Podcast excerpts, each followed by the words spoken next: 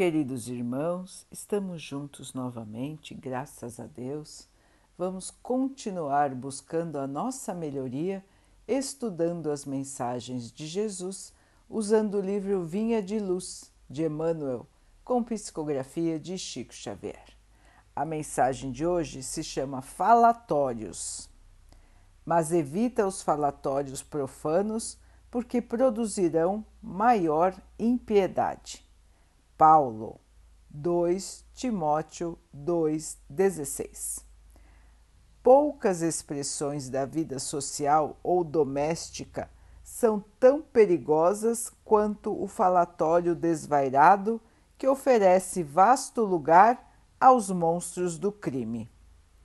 A atividade religiosa e científica tem descoberto numerosos fatores de desequilíbrio no mundo colaborando de maneira eficaz para extinguir os seus focos essenciais. Quanto se tem trabalhado com louvor no combate ao álcool e à sífilis. Ninguém contesta a sua influência destruidora.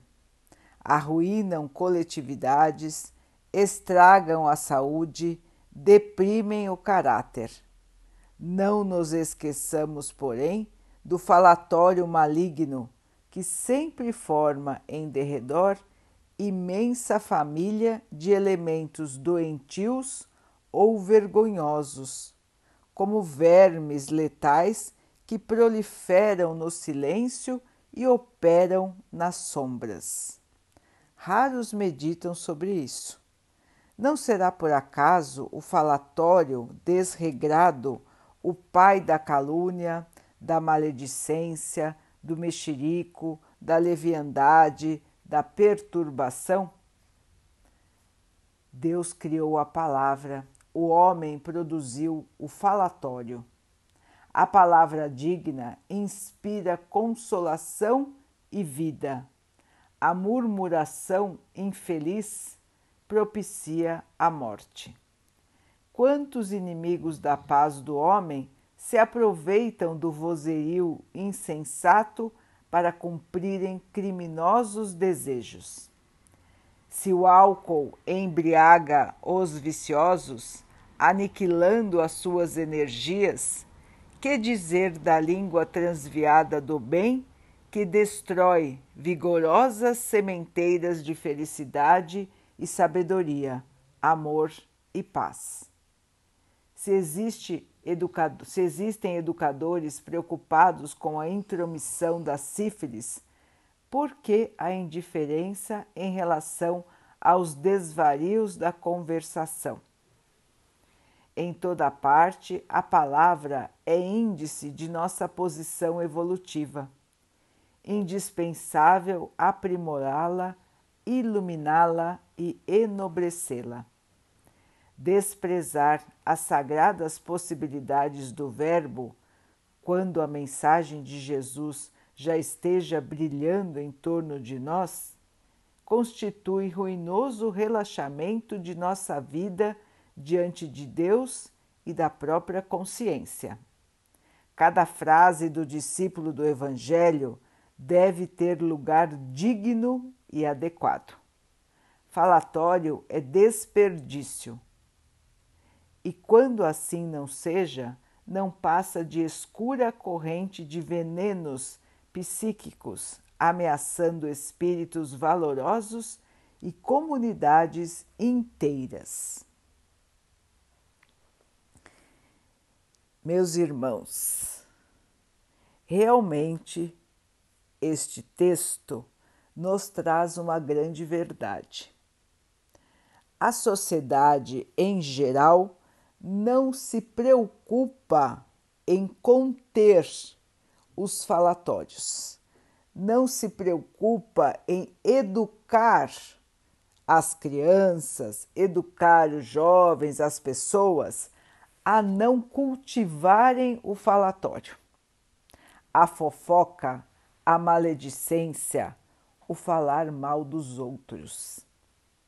Ou a fala mentirosa, a fala improdutiva, as bobagens que se proliferam, as mentiras que se proliferam.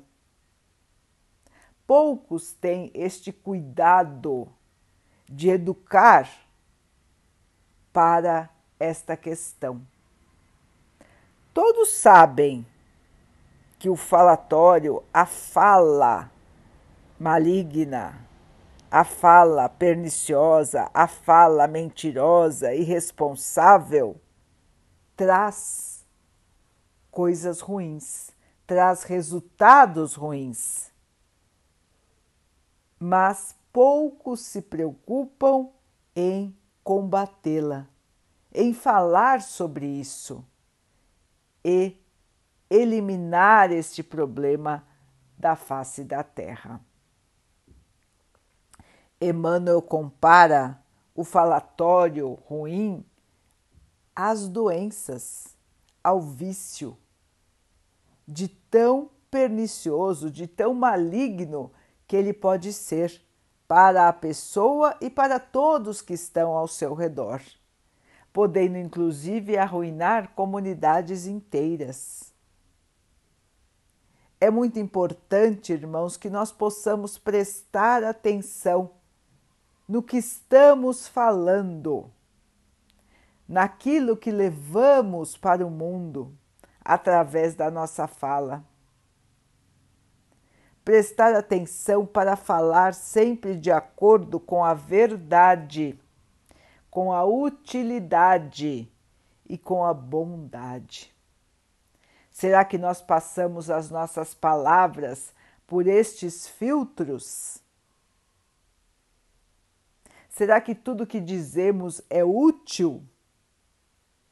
Ou nós nos perdemos em bobagens, em falas inúteis, em fofocas, em maledicências, em coisas que nós nem sabemos se são mesmo verdade. Quanto tempo nós perdemos nisso, não é, irmãos? Vamos rememorar, vamos lembrar das nossas falas. Quanto tempo é perdido quando nós deixamos a nossa voz solta, sem a peneira do bom senso, da educação interior, da melhoria interior. Hoje Emmanuel nos chama para pensar sobre isso. Como você está se expressando, meu irmão, minha irmã, como você está falando, o que você está dizendo. Tudo que você vem falando, você falaria na frente do nosso mestre? Será que não teria vergonha de tudo que está falando? Esse é um bom parâmetro, não é, irmãos, para que nós possamos nos avaliar. Estamos semeando o bem, o respeito, o amor com as nossas palavras, a justiça, a caridade? Ou estamos usando as nossas palavras como armas malignas? como bombas às vezes. Precisamos analisar, irmãos, analisar e nos policiarmos em relação à nossa fala. É um exercício, porque muitas vezes nós falamos de maneira automática. Nem pensamos direito e já vamos soltando o verbo. Isto é muito comum, principalmente em quem tá, está acostumado a falar bastante. Mas isso pode nos colocar em situações ou colocar os outros em situações muito ruins. Então precisamos começar a mudar os hábitos, irmãos. Assim como nós nos policiamos em relação aos vícios de toda parte, ao vício da bebida, ao vício do cigarro, ao vício de comer demais, todos os vícios que nos fazem mal, nós precisamos nos proteger em relação a eles. Nós não podemos nos deixar cair em situações que nos farão mal. Portanto, sempre devemos estar vigilantes. Da mesma maneira, a fala desregrada, o falatório, falar demais, falar de maneira irresponsável, às vezes mentirosa, caluniosa, maligna. Prestemos atenção, então, irmãos, a mais esse aspecto do nosso ser. A nossa fala, a nossa comunicação. Vamos sempre rememorar aquilo que falamos e vamos verificar se foi correta a nossa fala, se foi bondosa, se foi verdadeira, se foi útil.